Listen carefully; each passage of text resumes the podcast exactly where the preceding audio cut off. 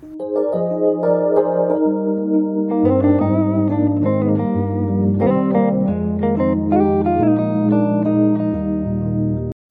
大家欢迎收听今天的节目。今天要聊的应该是最近才刚完结在 Netflix 上的韩剧，叫做《摸心第六感》。这一部我今天在录音之前看，它应该已经不在 Netflix 前十的榜单上了。不过之前一直还算是蛮常驻在榜单的前几名，是没有冲到一二啦，但大概就是最多三四名徘徊。不过就它已经完结两三礼拜，然后最近有一些新剧啊、新的动画上去，所以就被冲下排行榜。其实一开始我对于这部没有太大的兴趣，主要是看到演员啦，就我蛮喜欢韩志明的。包括之前耀眼，还有我们的蓝调时光的表现，就我对于这位演员的好感度是蛮高的。而且我不晓得为什么，就是看到他演就是那种哭戏，我觉得感染力超强。我在之前我们蓝调时光那一集应该有讲过，就是玉东过世那场戏，他那个感染气氛，真的是把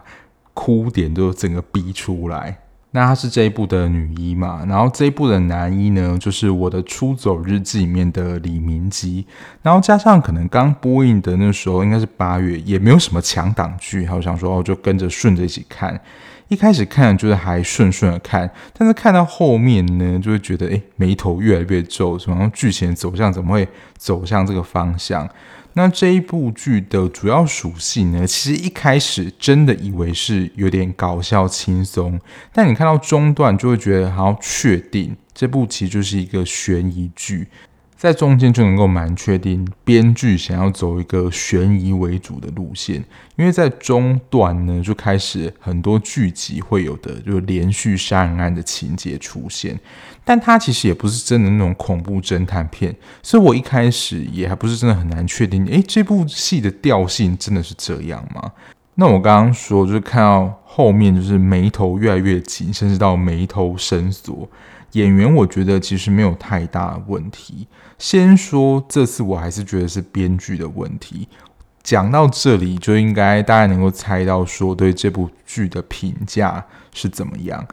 这一部其实也是属于那种开头你看一下，甚至你看到一半的时候都觉得还没有问题的剧，可是看到中段的时候你会发觉，哎，好像状态越来越不对的。这一部剧我觉得不算有烂尾，但是这一部是属于节奏不太好的类型。以白话的发言呢，就是它中后段的剧情真的太拖了。待会会跟大家分享一下，就是它到底是怎么样的一个拖法。这一部剧集总共有十六集，已经在 Netflix 上全部上了。不过这一部引起的一些现象啊，就是在 PE 上有一些讨论。主要呢，就是刚刚讲的这一部的主轴其实是悬疑，然后甚至有点凶杀路线。然后这一部确实也需要去猜凶手，但是这一部的凶手是在十五集的剧集当中，你才会知道凶手是谁。想说包含凶手的动机啊，然后过去的事件，他在里面发生的连续杀人案至少就有四件吧？就你这么多的事件，然后你。过去要怎么解释？你花两集解释完吗？这是作为观众的我，就是会冒出来一个很大疑问。因为通常这种篇幅量太大，然后你剩的集数又太少，非常容易就是会虎头蛇尾，很快带过。所以呢，其实，在 PDD 上讨论蛮早就发起了猜凶手的文章，到底是谁？但是整个全部看完，然后知道凶手之后呢，就有人在 PTT 上发了一个黑特，如果没有在使用 PTT 的，就是 hate，就是讨厌的文章。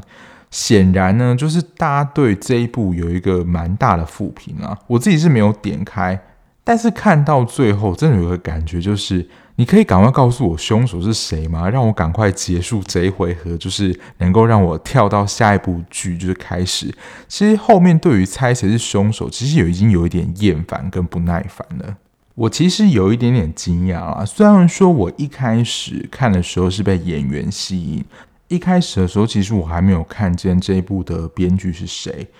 虽然我自己有说过我并没有很喜欢超能力相关的题材，但是这个编剧呢，知名的作品就是有写过《耀眼》，想说应该是还可以吧，因为毕竟《耀眼》我觉得在剧本的编排上是有一番巧思，而且是合乎逻辑。然后你看完整个了解之后，其实是蛮令人感动的一部作品。那我刚刚会说是编剧的问题可能比较大，最主要这一部的导演是有导过《Low School》跟《我的出走日记》的金喜允导演。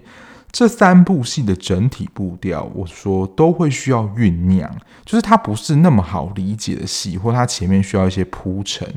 速度的确都是比较慢的，但是不是无聊那一种，它就的确有需要一些酝酿，跟我们观众去理解它最主要想要告诉你的剧情是什么。但到中后段呢，剧情或是张力其实都是有爆发的，所以其实也不是节奏慢的问题。我觉得在看剧的时候，我猜测也相信啊，大家是可以接受步调是慢的，但是无法接受拖戏。因为现在的戏剧选择真的太多了，想说如果这部戏不好看的话，我现在就要赶快弃剧去看另外一部了。我现在才没有时间浪费在你这一部呢。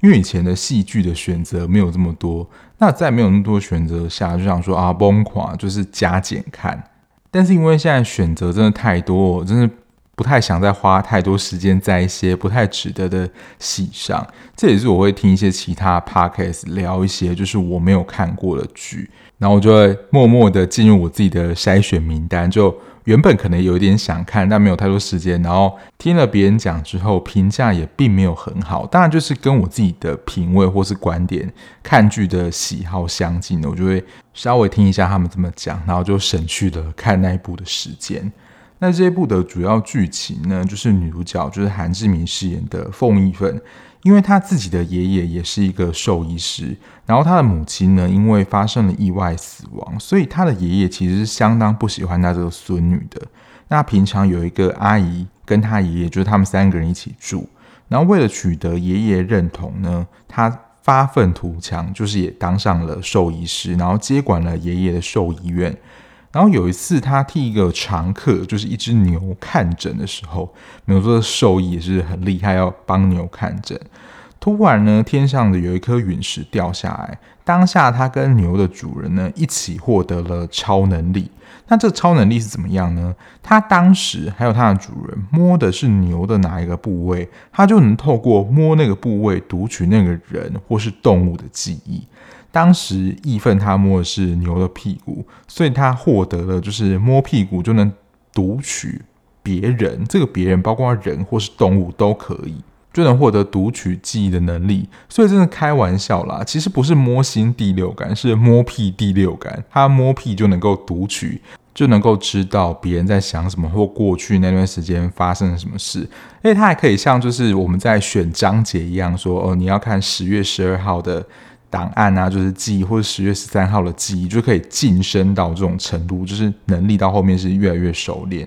男主角文壮烈是由李明基饰演的，他是在一个大案件当中失职，然后被降职到无尽这个小地方，又是一个很朴实的一个乡下，然后意外在这个朴实的无尽呢，就让他遇到了连续杀人事件。主演除了之前有看过的韩志明跟李明基之外，在里面呢，男一女一其实一开始并不是 CP，其实到最后也不太像有啦。反而一开始呢，凤义愤就喜欢，就是他的恋爱对象啊，是一个叫做善佑的年轻人，他是无尽便利商店的一个职员。那这也是呢，又有 idol 来担任要角，他是 EXO 这个团体里面的成员，就是跟都敬秀还有唱。没关系，是爱情主题曲那个券，他们是同一个非常知名的男子偶像团体。我个人是真的没有在 follow 就是韩国的偶像团体了，但我知道这个男团非常的有名，就是一个颜值真是蛮高的一个帅哥。那后期还担任就是里面一个巫师的英文老师，他也算是这一部戏里面的一个要角。当然，以这一部的看点来说，其实它的片名就已经说了，算是它的特色吧，就是超能力者的摸屁能力，就是运用超能力就能够知道宠物怎么了。就他虽然是一个兽医师，但其实能够真的让他有名的，其实是就是靠着他摸屁能力了解这个主人跟这个宠物到底发生什么事情。比如说有一个主人来，就是说，诶，他为什么都一直黏着他，不愿离开他，或者在他出门的时候就会一直叫他不要出去黏着他。然后他就是运用这样摸屁的能力呢，就看到了他不舍得主人离开，因为他的前一个主人呢，就是因为出去然后发生车祸再也没有回来，他是领养的宠物，所以以兽医的能力，这应该没有办法知道，应该真的需要通灵啦。一般的兽医应该是没有办法做到，就是读取记忆或知道说它是被领养的宠物，是靠它读取记忆，本来就这件事啊，很像在通灵。因为他如果用诊断看诊，或者一般的医师一样，比如宠物不吃饭啊，可能是因为皮肤感染或是生病等等。那就跟一般的兽医师一样啦，就这部戏看起来应该就会蛮无聊的。那这一部我觉得他这个兽医师真是通灵的兽医师。其实一开始运用这样的能力，其实就能够吸引很多顾客啊，因为真的非常的灵验，能够算是对症下药。虽然我觉得真的是没有用到什么就是兽医的能力，不过引发的副作用呢，就是它会掉发。我觉得。他如果用这个能力啦，持续的像他前面几个故事，我觉得都还蛮感人的。就是他想要走感人这个路线，我觉得整体的就是架构或者整体的故事发展会比较好。就是超能力跟兽医的结合，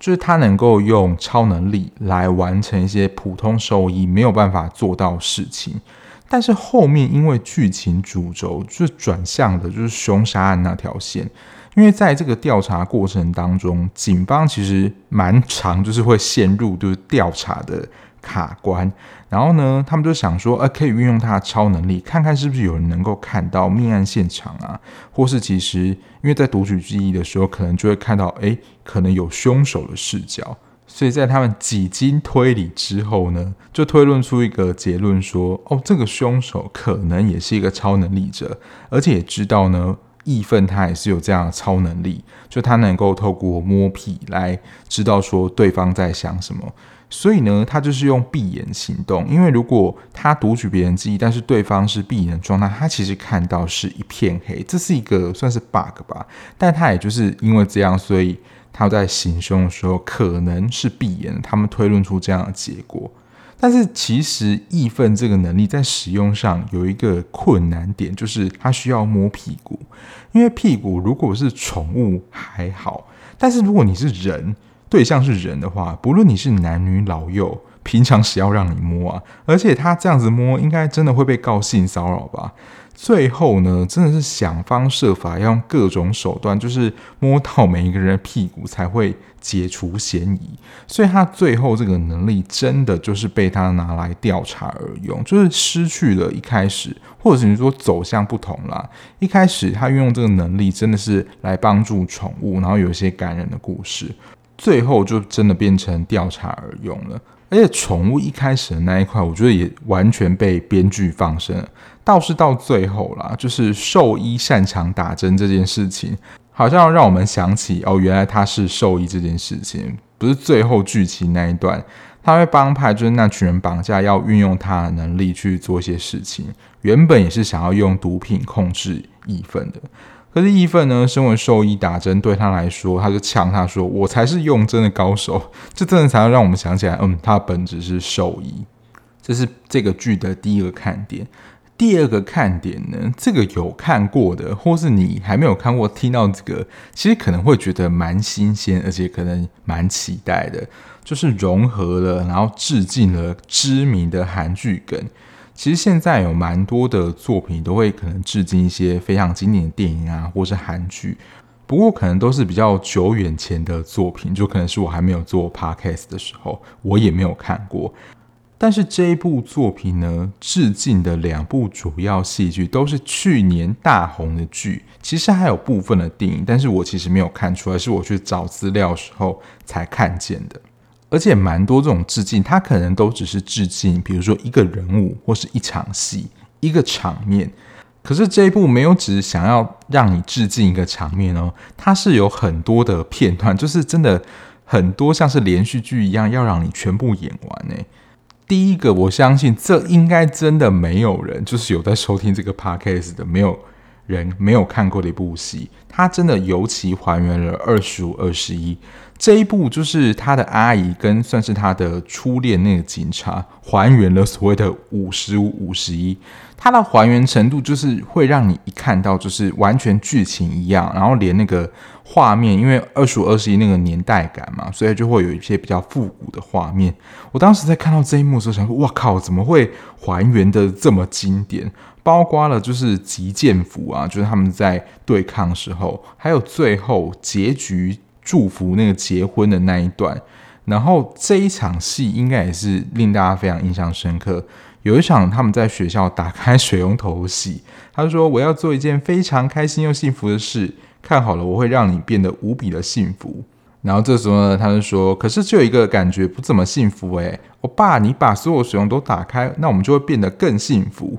就他们打开了那个洗手台所有的那个水龙头，然后那场戏就是是非常的浪漫嘛，我觉得很难忘记。可是《摸心第六感》，你要说会令人觉得蛮好笑的搞笑点，其实就是在他这些致敬的戏剧。然后他们致敬的最后结局呢，就真的有点像是比较搞笑的版本，或是真的比较现实的版本。因为二十五二十，你就觉得哇，怎么会这么的美好，这么的浪漫，这么的青春啊？可是现实当中的结局呢？他们就是被校警抓到，然后就被骂了一顿。然后还有一段是吃冰淇淋的桥段，然后就是他的脸，应该原本我自己有点忘记了，可能是脸沾到冰淇淋。可是，在摸心第六感这一幕呢，他那个要帮他擦掉冰淇淋，只擦了一半，所以呢，还有一半的冰淇淋留在他的脸上，而且那个部位很明显是你会感觉到就是粘上去，然后没有擦干净的感觉，所以他就真的有点想要走这种搞笑的风格。还有一个比较小的，也是在里面的桥段，不过可能大家没有很仔细看的话，其实可能会忘记。就是他说，每次只要见到欧巴，总是让我想重新回到二十一岁。其实那是呼应到，就是白易辰去采访劳动示威、抗争游行的时候，在屋顶啊，他不是比了一个手，然后框住了罗西度，然后两人在人海之中就是对视的那个场面。这个部分其实也有还原。这一幕我不知道大家还记不记得。然后，因为就是看到有二十五、二十一这个梗，我就想说，接下来该不会还会有吧？因为立刻就就是联想到李明基有演《我的出走日记》，结果真的是连发。而且其实《我的出走日记》因为我非常喜欢嘛，所以我记得又更清楚了。包括就是他们跟村民去吃饭，然后就坐在那边，跟《出走日记》那个吃饭的，你要说格局，就真的完全还有那个画面的呈现是。几乎有百分之八十到九十趴的相似度，还有刑警呢，就是美兰滥用那个公权力去抓丈夫外遇的时候，反正她后来就是回头在写检讨书，然后内文就说：“我想被人崇拜。”我在看的时候想说：“哇，这个啊，就是我的出走日记了。”而且有看过我的出走日记。真的不太可能会忘记，就是崇拜我吧这个经典的台词。然后他在里面就提到说，离婚是因为你相信吗？欧巴，你崇拜我吧。然后当然想当然就是被就是拒绝了一番。然后有一些也是要真的看比较细才知道。我有查到资料，有一个是说，我还是会一步一步的举肩向前走。就是当那个阿姨陷入回忆的时候，然后最后句式了，她是一步一步。举步艰难的向前走，那个台词是一样的。再来是就是义愤，她就是摸了玉溪，就是她最好的闺蜜，看到她对文壮烈心动，义愤就说：“你看到她为什么会心跳加速？你薪水入账时会心跳加速吗？那本来就是你的，当然不会。你就是心里清楚那个东西不属于你，又觉得自己有机会争取到。”这时候你才会心跳加速，这是我的出走日记里面连昌熙所提到的薪水理论。因为这一段其实我是找资料，不然其实我不太记得有这一段。这真的要看得蛮细的。除了这两部戏剧之外呢，他也有引用了一些不论是戏剧或是电影的梗。我查到了至少就有两部。如果呢你都有看过的话，你可以去找找看它在哪一些地方。这边我就。不说了，一个是《新西游记》，然后另外一个真是也是提到非常多次的电影，结果我还是还没有去看，就是《机不可失》。大家可以真的去找找看有没有就是亮点在哪一些桥段，它是有致敬这些电影跟戏剧的。OK，最后我要来讲，就是算这一部剧的一个主轴吧。然后接下来呢，这边开始可能就是会有一些大炮要出现。当然，就是我自己的一些看法，就是我自己看的时候，我觉得这部戏在后来就真的是太拖沓在找凶这件事情，然后最后的结局又回到了原点。这边应该会提到凶手啦，所以如果你不想要知道凶手是谁，因为他毕竟十五集才出现，这边就可以先关掉。前面我觉得还好，但是这边就开始建议，就是你看过再进来听，或是你真的不 care，就是凶手是谁，再继续听下去吧。几乎最后啦，是把无尽的居民全部。怀疑了一轮，而且这边就真的像柯南一样，只要是被怀疑的人呢，他可能就是会变成下一个受害者。原本不论你是怀疑他是不是凶手，但他就成为了下一个被害人。原本文壮烈他一直想要找到这些受害者的关联性，因为其实他们最后也归纳了犯人可能是超能力者，所以跟他一起摸到牛的广世，就是一开始那个他们的常客。也有可能是真凶。其实一开始广世他真的是一个蛮无害的人，而且他又得其中一个中途算是有受害的女生的喜欢。他一开始真的蛮无害，所以其实他最后如果被写成凶手的话，我觉得那个惊喜感是蛮够的，就是有一个反转，或是这个形象的落差，然后刚好也回应到就是文壮烈推测凶手也是超能力者。可是真的搞到最后，大家就是全无尽人都被杀害。从原本那个议员，其实议员我觉得应该是一开始大家也会怀疑的一个人物，然后他还特地设了一个活动，要摸到议员的屁股，甚至连义愤的爷爷也被怀疑，结果最后也是就是成为受害者之一。再到广世，就广世也是被杀害，然后真的最后最后应该是压垮，就是。观众的最后一根稻草就是善佑，我想善佑这一段应该是观众最无法接受，包括我。我觉得真的从头到尾就是文壮烈太针对善佑了，其实有点搞不懂他对于凤一愤的情感到底是怎么样，因为大家应该能够很明显的看到。编剧从中段开始就一直有把善佑打造成就是嫌犯的模样。其实这在推理相关的戏剧里面，就是他通常不会成为最后的凶手，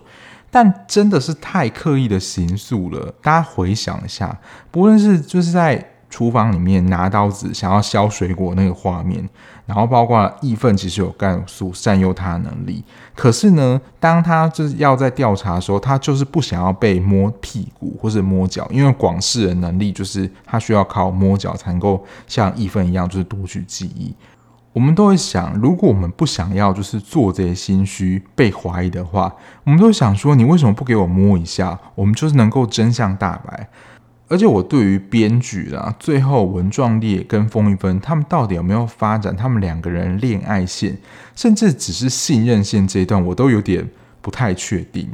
因为我们是蛮明显可以看到，义愤对于善诱就是真的那种喜欢，可是他对文壮烈的情感其实也有点不上不下的关系，包括文壮烈对他也是一样的，包括他叫我义愤不要跟善佑单独的出去，在同一个空间相处。而且他真的那个强烈的价值观，真的有一种让人觉得先入为主，把善佑当成敌人，甚至是杀人凶手的这个感觉。所以当善佑遇害的时候，我当时看到那一幕，我真的跟义愤的心情是一样的。我真的觉得说他被赏巴掌是刚好而已。然后我真的不夸张，他讲出来的话，就是他讲出来的台词啊，都跟我想的是一样的。我就很想呛他说：“这样你满意了吧？”然后那时候不是文中人还解释一堆他推理是怎么样，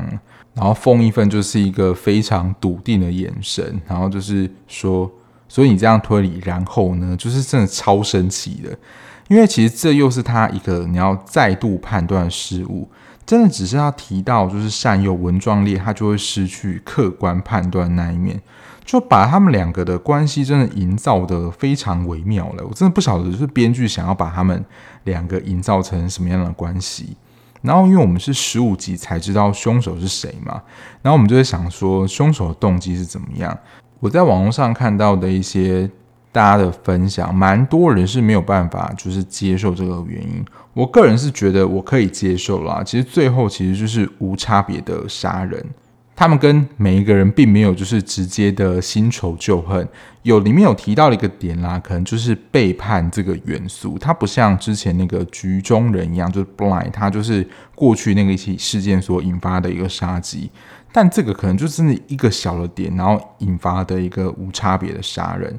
我觉得在这种气胸片啊，很容易被批评，有一个蛮大的原因，就是主角智商好像都一点不在线。当然，最后也会稍微解释一下过程当中的手法嘛，就是为什么读到都是黑画面。然后他就是最后解答了，我觉得就是很快的闪过，我就猜到就是用墨镜。一开始听到的时候想说，这个说法是蛮合理的啦，但是感觉有点笨。因为墨镜应该还是看得到，只是画面整会比较黑，但是你还是看得到啊，你不会像是全黑然后全盲的状态，什么都看不到。然后其实呢，义愤也搜索或是有摸过，就是巫师，但是他自己搞错了不同天，所以只刚好看到那一幕。因为巫师就是真正的凶手，他其实也有被搜索过记忆。但如果是他自己搞错，是不是有点夸张？而且逃过那一次，而且我们知道，其实易凤的能力，它是可以搜寻其他天的，就是不只是当下那个时刻。因为真凶是犯下了蛮多起的事件嘛，然后你就刚好只读到那个点，然后前面什么都没读到，这个也是有点，就是你要说错过，有点太刻意安排。因为前面的犯案应该是能够看得见的，不过揭晓凶手后呢，就是展现出他更没有理由。就是攻击杀人那一面，我觉得这个凶手啊，其实他不是很凶狠，然后那种报复心很强凶手，他演的是那种诡谲多端，然后有一点冷血，你会有点猜不到他现在的想法或是情绪那种。其实我觉得凶手的表现，就是演员的演技是加非常多分的，只是这个中间的逻辑啊，或整个节奏上，真的是。让人有点，你会觉得怎么会拖这么久？我是最后被这个真凶的演技惊艳到了，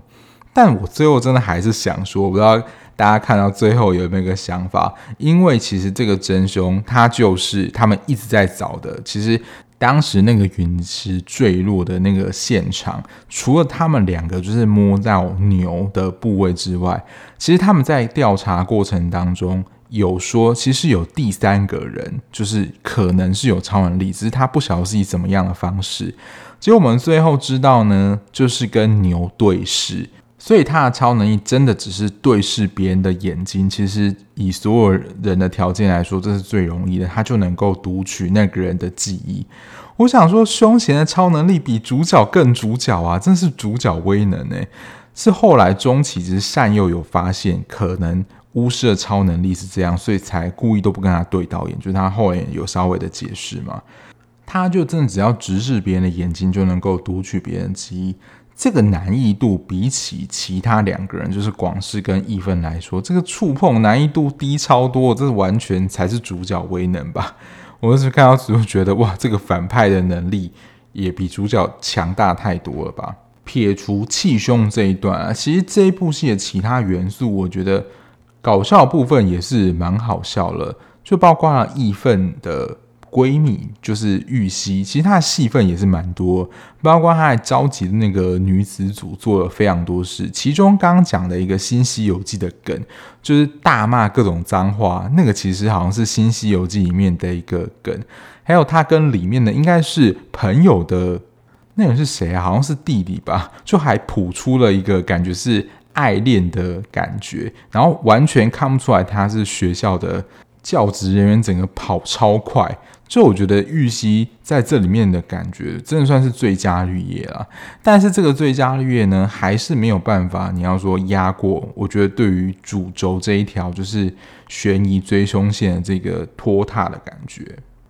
其实这一部在韩国那边电视的收视率还不差，开播的时候其实是五点多，最后收在九点多。但我觉得这一部我们在追的时候，其实真的会追到有点骑虎难下，就像刚刚讲的，因为凶手十五集才知道，然后就真的会想要看看说这个到底要如何收拾这个残局，真的是用残局啊。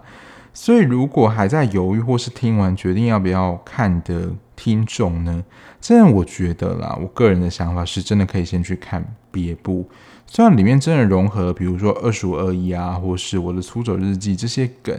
可是后面那些剧情对我来讲，就是追凶那一块真的太慢，然后太又回到原点这种感觉。当然，你可以另外一个解释，就是说，就好像在办案一样，就好像又陷入一个困局，僵局又回到原点。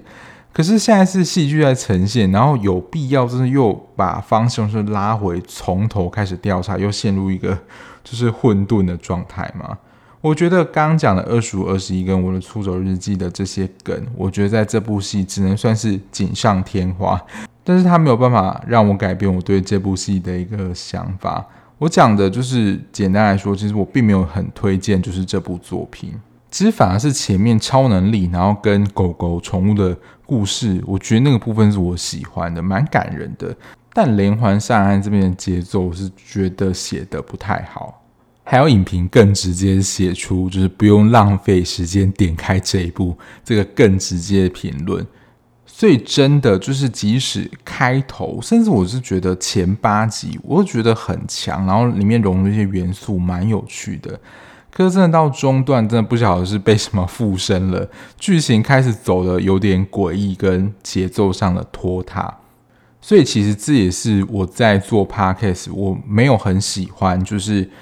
剧还没有播完，我就已经先做一个评论，因为真的不知道它会发生什么事在中间剧情。之前最明显的例子，应该就是黑化律师跟财阀家小儿子，都是在最后一集用一点令人意想不到的剧情发展，让人有点错愕，就是留下了连两集的评价。可是这两部是到中后甚至最后一集之前，都还是精彩的。可是这一部我是有点忘了，但是在中段开始就是一直陷入回圈的，就是一直找不到凶手，然后大家陆续被杀的过程。我记得应该是第九集甚至第十集之后开始，就是有点陷入这样的回圈，那边就开始有一点不知道在演什么，其实就有点让人失去了你想要看后面的耐心。就好像我刚刚讲的，你可以告诉我就是凶手是谁吗？我要去看下一部的这种感觉，不会让你想要看到最后。好了，这是我看完的心得一个想法。不过还是跟大家讲，就是每个人看剧的注重的点，然后品味还有喜欢的类型真的很不一样。以上呢就是消毒一下，真的只是我个人看法啦。所以如果你觉得这部很好看、很精彩，那也是很正常的。就可能这一部蛮对你的胃口的。就是再这样说明，就是因为其实我有在听其他。Podcast 的节目嘛，然后他们包括可能我自己，就是会有一些听众留下，不论是负评或是心数很低，可能是来自于说，就是我们批评了某一集戏剧的节目，但是这真的只是我们个人主观想法，我们并没有要诋毁他，而且其实就是听其他人节目，我觉得他们这些批评都是有凭有据，或者他们能够讲出来，我觉得是蛮合理的地方。然后我就想说，只是因为批评就是会受到负评，这样子真的也太严苛了吧？但只是我一个小小的观察啦。我发觉就是其他，比如说闲聊节目啊，其实大家蛮愿意给就是五颗星的。可是大家真的可以去，如果你是使用 Apple Podcast 的听众的话，我个人觉得就是大家在影剧类别的 Podcast 里面，其实大家其实都是以蛮严格的标准在审视的。不过，真的最后还是要说，就是以上就是我个人想法。如果跟你想法不一样，也真的不用往心里去，就真的只是一个观点的分享而已。好啊，那今天的节目就到这边啦，感谢大家收听。那如果你还喜欢这样子聊剧的 Podcast 节目的话，不论你是用任何平台收听，按下订阅键就能够比较快收到节目上架通知喽。那如果你想要跟我分享一些你影剧上的心得，或者什么剧想要推荐给我的话，也欢迎在我的 IG，在资讯的地方有私讯给我，看到就会尽快回复你哦。那我们就下一节目再见啦，拜拜。